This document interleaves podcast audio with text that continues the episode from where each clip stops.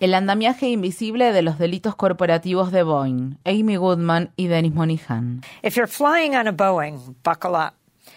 Si va a viajar en un avión de la compañía Boeing, abróchese el cinturón. El 5 de enero, los pasajeros a bordo del vuelo 1282 de Alaska Airlines tuvieron suerte de que sus cinturones de seguridad estuvieran debidamente ajustados cuando un panel lateral de la cubierta del avión se desprendió por completo y dejó un enorme agujero en el fuselaje de la aeronave. El incidente ocurrió poco después del despegue desde la ciudad estadounidense de Portland, estado de Oregon, cuando el avión había alcanzado más de 4.870 metros de altura. La rápida despresurización de la cabina le succionó la camisa a un pasajero adolescente y varias personas más resultaron heridas. Milagrosamente nadie murió y los pilotos pudieron aterrizar el avión sin dificultades. Este Boeing 737 MAX 9 era casi nuevo, pero ya había activado tres advertencias distintas de presurización de cabina. La aerolínea Alaska Airlines decidió limitar el uso de la aeronave a vuelos más cortos y evitar que hiciera trayectos sobre el agua. Si nos basamos en la historia como referencia, la razón por la que el panel se desprendió es sencilla. El extenso historial de Boeing en boicotear regulaciones, reducir costos y cometer delitos corporativos.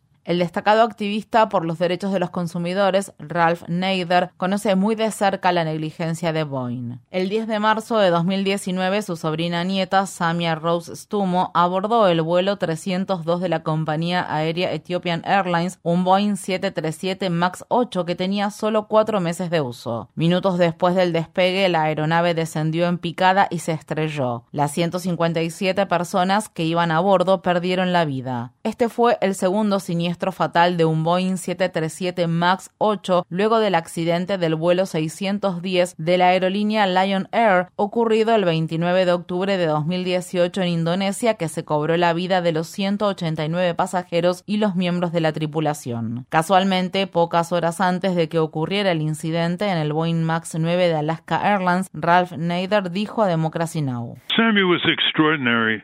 Uh, she was an emerging leader Samia era una persona extraordinaria. Con poco más de 20 años ya se perfilaba como una líder emergente en salud global. Fue una gran pérdida que ella y otras 146 personas terminaran estrellándose en las afueras de Addis Abeba, en Etiopía, debido a la manera criminal en la que la empresa Boeing diseñó el Boeing 737 MAX.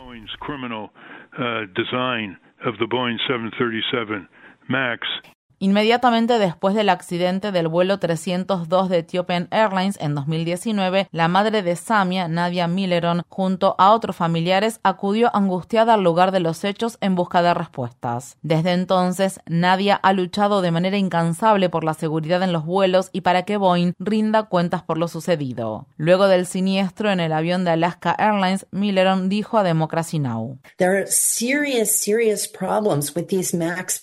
Estos aviones MAX tienen problemas gravísimos que han estado a punto de ocasionar accidentes en varias oportunidades. Nadia explicó un método que Boeing utilizó recientemente para eludir la supervisión federal. Boeing is trying to evade safety regulations. Last year in December of 2020 Boeing está tratando de evadir las regulaciones en materia de seguridad. En diciembre de 2022, los directivos de la empresa acudieron al Congreso porque la Administración Federal de Aviación de Estados Unidos no. Todas las normas de seguridad están escritas con sangre. Todas ellas se implementaron porque ha muerto gente. Las regulaciones son una respuesta a esas muertes y para tratar de prevenir nuevos fallecimientos. Boeing acudió al Congreso y a través de la ley de autorización militar logró otra exención para la empresa.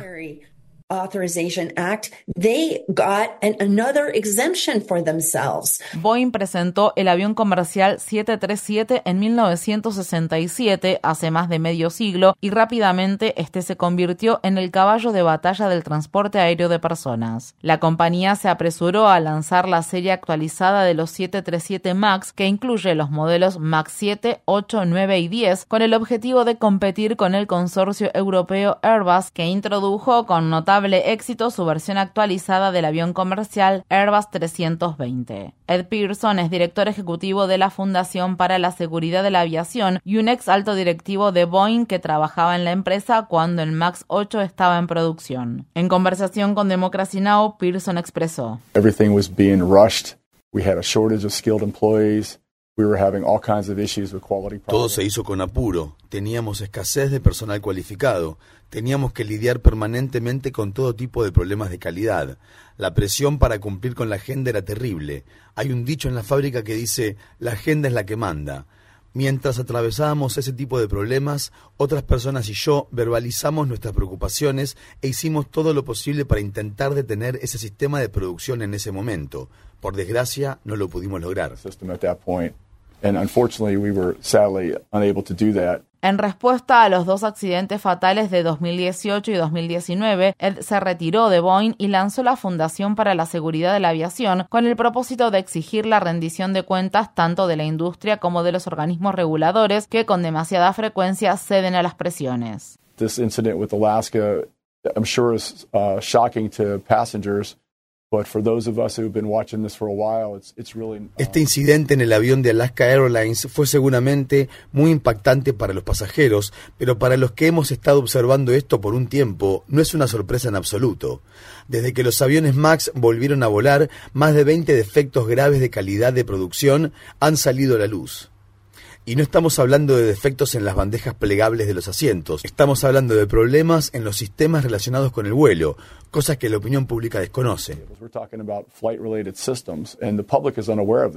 El panel de cubierta que se desprendió en el vuelo 1282 de Alaska Airlines debía estar sujeto por cuatro tornillos. La aerolínea United Airlines informó que halló tornillos sueltos durante una inspección de sus aviones 737 MAX 9 que estaban en tierra. Pero aunque todos los tornillos estuvieran ajustados según las especificaciones, eso es solo, como dice Ed Pearson, la punta del iceberg. La compañía Boeing enfrentó cargos penales tras los dos accidentes de los 737 MAX 8, pero llegó a un acuerdo de procesamiento diferido con el Departamento de Justicia de Estados Unidos que según Nadia Milleron es ilegal ya que no se consultó a las víctimas. Las corporaciones que reducen costos para incrementar sus ganancias poniendo vidas en riesgo deben ser sometidas a las mismas normas que cualquier persona o entidad que haga daño a otra. Las compañías infractoras como Boeing deben ser llevadas a juicio para demostrar sin lugar a dudas que los delitos cometidos por empresas no quedan impunes.